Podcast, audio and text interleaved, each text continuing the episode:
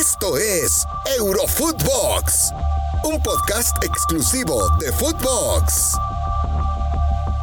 Hola, ¿qué tal? Y sean todos bienvenidos a Eurofootbox. Hoy, en ausencia de Rafa Márquez Lugo, aquí estamos, Fernando Ceballos, quien les saluda con gusto y acompañando a Walter Zafarian desde Argentina. Walter, ¿cómo estás? Hola Fer, querido, ¿cómo va? ¿Todo bien?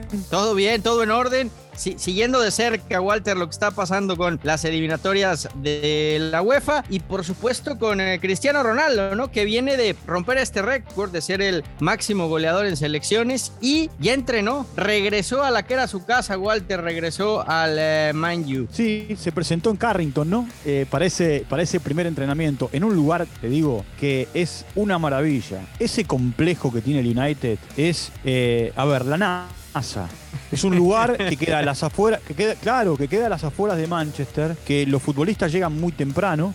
Eh, en el parqueadero dejan sus, sus automóviles eh, y desde el desayuno hasta el fin del día casi eh, pasan por allí. Tienen la obligación, mira, vos es que estuve un par de veces en ese lugar, tienen la obligación no solamente de desayunar y almorzar, así haya un solo turno de entrenamiento, de desayunar y almorzar, sino que también muchas veces los futbolistas se quedan a hacer trabajos eh, que no tienen que ver con el equipo, a entrenarse por cuenta propia en el gimnasio.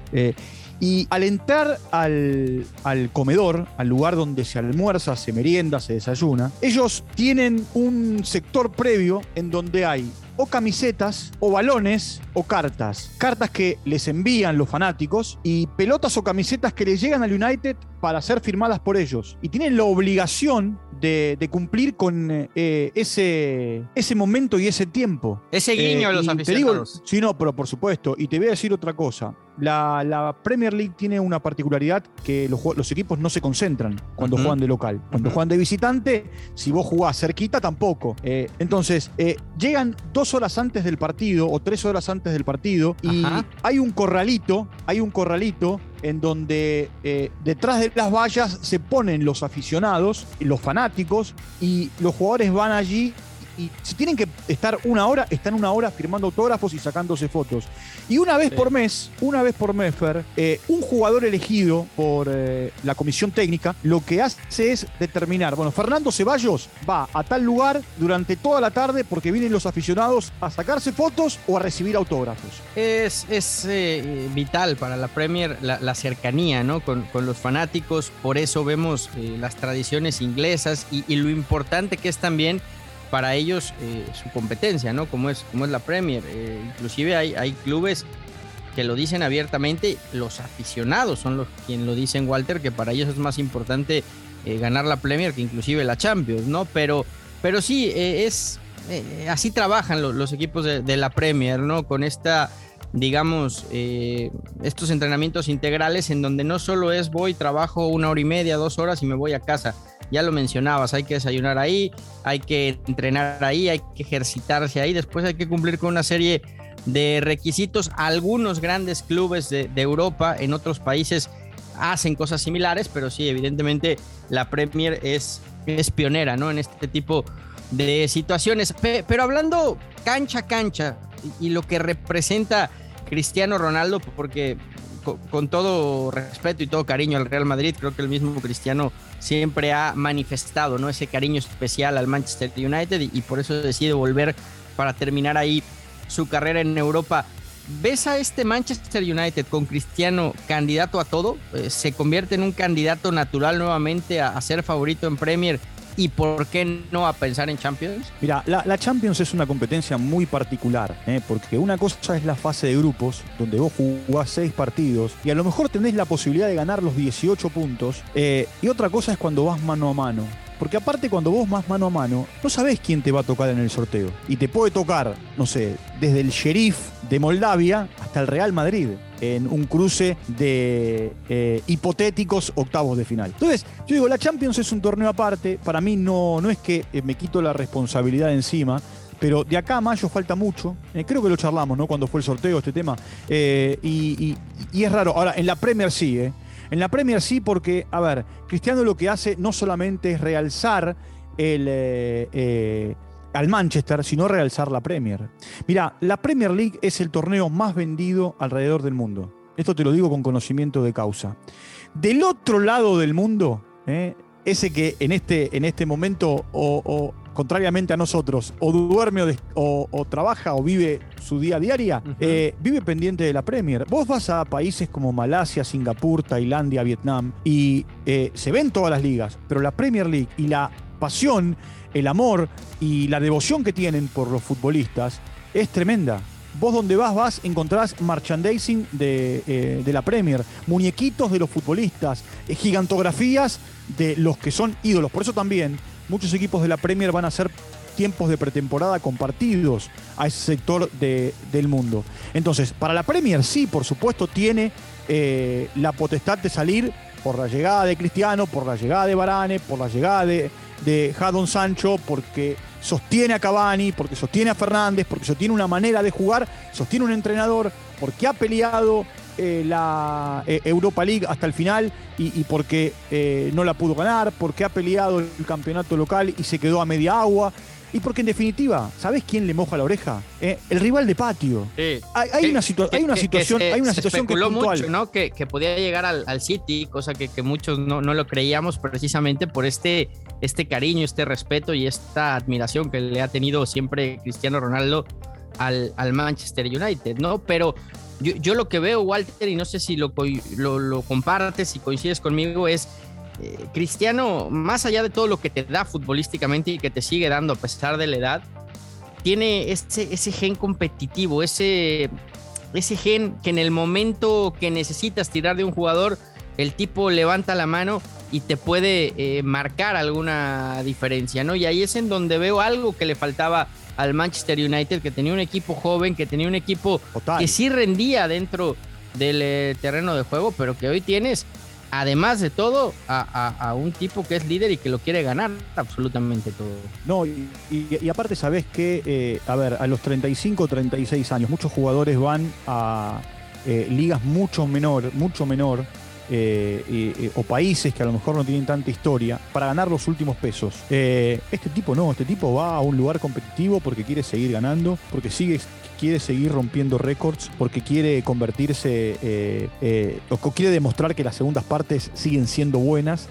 y por otro lado, yo creo, con relación a lo que vos planteás o planteaste recién, yo creo que lo usaron al City. Yo creo que Georgie Méndez lo usó al City como señuelo para que el United picara y se llevara a Cristiano Ronaldo. Ahora, ¿sabes qué, qué sensación tengo también? Que eh, hay un entrenador que supo ser compañero de él. ¿eh? el, Cristiano jugaba por afuera, Solskjaer jugaba por adentro, ¿eh? siendo número 9. es un entrenador que lo va, entre comillas, a, a, mimar, a proteger, aunque Cristiano no necesita eso. Cosa que me parece no tuvo en la Juventus. En la Juventus era Cristiano Ronaldo, pero uno más. Y y acá se encuentra con el padre protector de todos ellos, que será Alex Ferguson. Claro, claro. Eh, creo, que esa relación que, puede llegar a tener con Solskjaer también puede ser eh, clave. Yo, sí veo al Manchester United que de ser un equipo que sabíamos que iba a estar ahí, que iba a pelear, lo veo ahora como un serio candidato. Es cierto que, el Chelsea está ahí, que se em, eh, reforzó además con Lukaku, que, que dio un salto de calidad impresionante, que el City, por cómo viene trabajando con Pep, hay que tenerlo en cuenta, que Liverpool de club siempre es espectacular, pero yo creo que hoy, eh, Walter, con Cristiano Ronaldo, el United sí se mete a esa conversación con estos tres monstruos de la Premier y no tengo duda, ¿eh? va a estar entre ellos cuatro el eh, título de Inglaterra. Ya hablabas lo de la Champions, ¿no? Eh, juegan muchos factores también en los que tienes que ir viendo cómo se desarrolla la competencia para ir viendo quién, se perfila como máximo candidato, ¿no? Está ahí el, este París galáctico que se está formando. Están Barcelona y Real Madrid en un escalón más abajo, pero que son dos equipos que nunca puedes descartar por historia, por lo que representan, por el peso específico de la camiseta, en fin. Y porque saben jugar mano a mano Fer. Eh, lo mismo que Bayern de Múnich. Vos fíjate, son equipos. Bayern de Múnich es un equipo que no se ha reforzado, casi no se reforzó. Eh, ha, llevado algunos Savitzer, algún futbolista más. Eh, para, para, reemplazar a quienes se fueron, mantiene la estructura. lo mismo el Real Madrid. El Real Madrid con Alaba, bueno, Upamecano también a la zona defensiva. Eh, el Real Madrid, eh, salvo, con, salvo la, llegada de Alaba, después no ha tenido eh, esos refuerzos que, todos esperaban.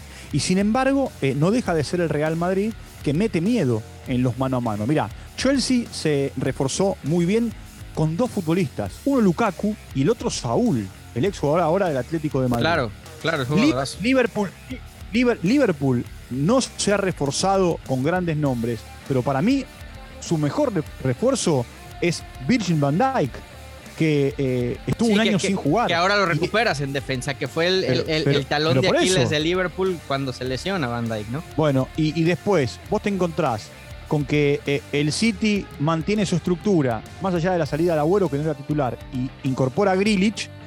Y después, a ver, Tottenham está para, por más que esté primero, está para ver hasta dónde llega. Lo mismo, lo mismo el Arsenal. No, sé si tienen, eh, a ver, si tienen una concepción de equipo para pelear 38 fechas. Esto es por obligación y porque aparte tienen mínimo dos jugadores por puesto, Fer. Claro. No, la, verdad que es, impresionante. Fíjate, hoy postea eh, la revista SoccerX, que es una revista especializada digital en eh, fútbol, un análisis que hacen de acuerdo a, a la aplicación y la página LiveScore en donde para ellos sacan estadísticamente, de acuerdo a, a números, quién es el mejor jugador de todos los tiempos. Y me llama la atención que ellos ponen a Cristiano Ronaldo por encima de Messi. A Cristiano Ronaldo le dan una calificación del 100%, mientras que Messi aparece en segundo lugar con 94%.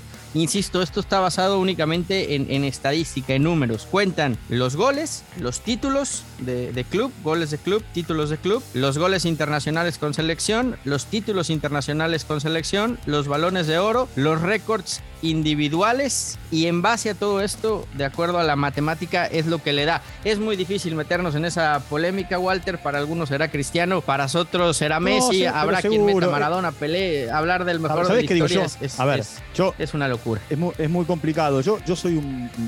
Me siento bendecido, imagino que vos también porque pudimos ver a los dos. Esto como dicen, Federer o Nadal. No, dame a los dos porque yo los vi jugar a los dos. Y, uno lo hizo mejor al eh, otro, ¿eh? ¿Estarás de acuerdo conmigo? porque, o porque el pique, perdón que te interrumpa, eh, el pique que le dio Cristiano a Messi hizo que Messi fuera mejor. Y viceversa. Pero lo, potenció. Llegando a la liga lo potenció.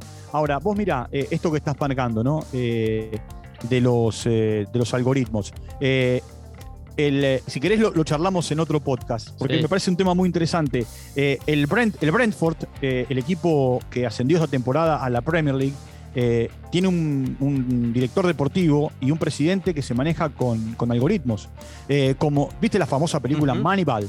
en, donde, en donde se armaban los equipos a partir de estadísticas. Bueno, hoy hay muchos equipos en el mundo que a partir de esos pequeños detalles terminan formando los grupos que o después pelean o salen campeones o se derrumban. Claro, no, es, es, es, digamos que estamos hablando únicamente de matemática pura, ya, ya hablaremos después de este tema, por lo pronto hoy la nota se la lleva a Cristiano, regresa a casa, regresa al Manchester United y creo que se nos viene una temporada europea fascinante. Walter Zafarian, como siempre, un gusto platicar contigo. Un fuerte abrazo hasta Argentina y seguiremos en este camino que es Eurofootbox, que te escuchen también en eh, Footbox Argentina, ¿no? Sí, señor, sí, señor, porque allí seguimos con la historia esta de Brasil-Argentina, Argentina-Brasil, contando más detalles, eh, Fer, de todo lo que ha dejado un bochornoso, un bochornoso acontecimiento. Pues ya lo saben, vayan y escuchen Footbox Argentina con Walter Zafarian. Esto fue Eurofootbox, un podcast exclusivo de Footbox. Esto fue Eurofootbox, un podcast exclusivo de Footbox.